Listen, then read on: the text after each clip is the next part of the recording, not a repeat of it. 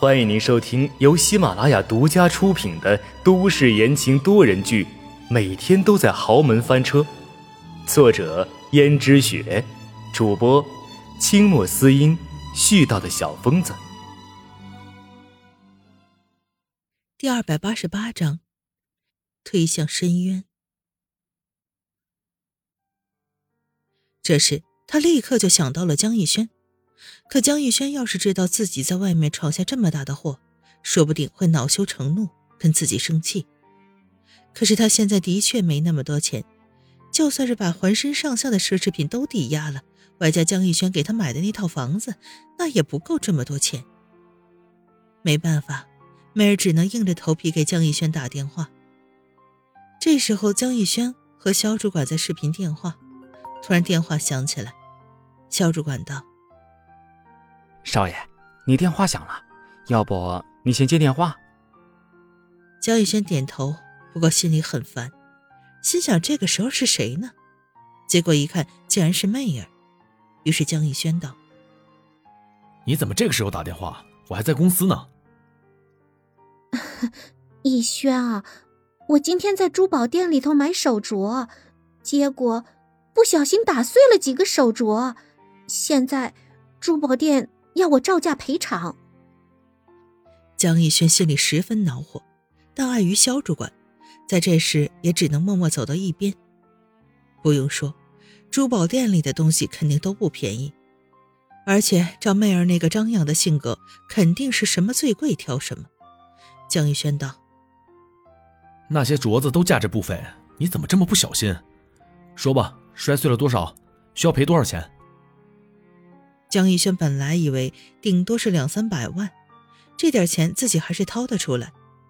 不过媚儿却胆战心惊的道：“刚才已经有人鉴定过了，那些镯子一共九百万。”江逸轩吓了一跳：“什么？九百万？我哪里有那么多钱赔？”逸轩。对不起，对不起啊！我真的不是有意的。可是，现在除了你之外，没有人可以帮我了。不然的话，我就要坐牢了。我不想坐牢啊，逸轩。江逸轩心想：这女人在外面居然不小心就要赔九百万，心里生气道：“那你就坐牢去吧。”然后江逸轩不耐烦的挂掉了电话。肖主管看江逸轩的样子很不高兴，于是道：“江少爷，是出什么事儿了吗？”“没什么，就是我一个朋友，他摔碎了别人的东西，那东西价值九百万，现在问我借钱，我哪有那么多钱借给他？”肖主管知道江逸轩的意思，什么是朋友？分明是江逸轩在外面养的小情人闯了什么祸吧？想到这儿，肖主管道：“九百万。”这里倒是有一个九百万的生意，只不过风险实在太大，所以我才没有告诉你。什么生意？肖主管有些为难说：“这个，你快说啊！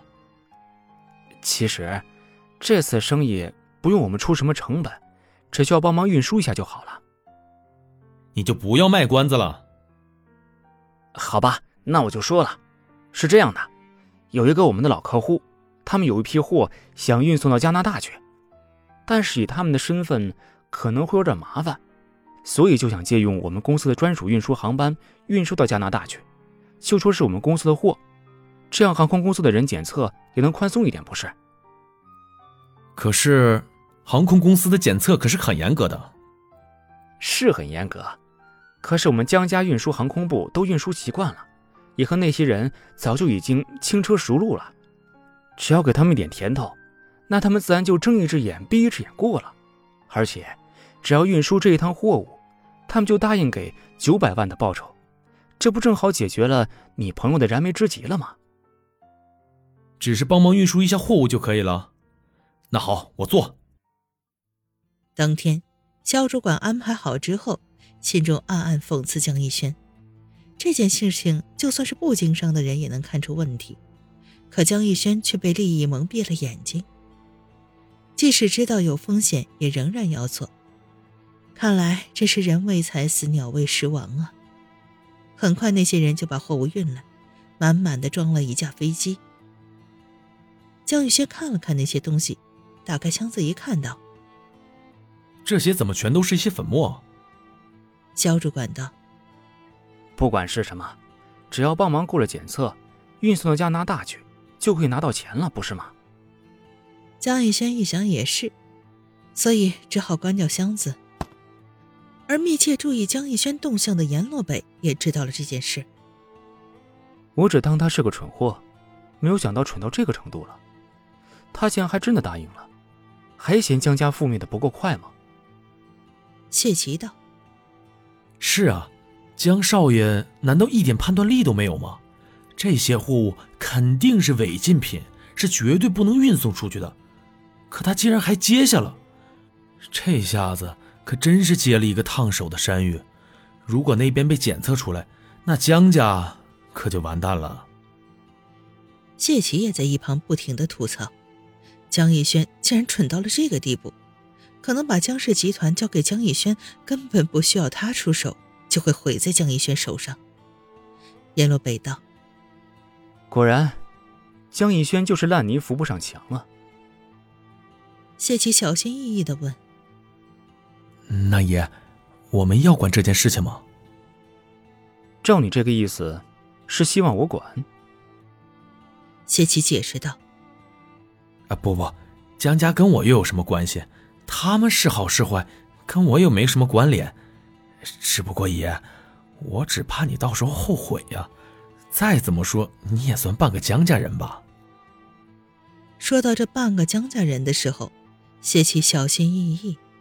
因为他知道阎老北的脾气，一个不小心提到江家，他可是要生气的。而且看阎老北憔悴的样子，恐怕又是做了那个噩梦。他认识阎老北这么多年以来，阎老北一直都能梦见从前的事情，也包括他母亲是怎么死在江家的。怪不得阎罗北会这么恨江家的老爷子。谢启换位想想，如果自己是爷的话。恐怕也不会接受江家老爷子的道歉。可是都这么多年了，爷都没可能原谅他。江家老爷子从前把阎罗北打发到国外去的时候，他们的父子情几乎就已经断了。听众朋友们，本集播讲完毕，感谢您的收听。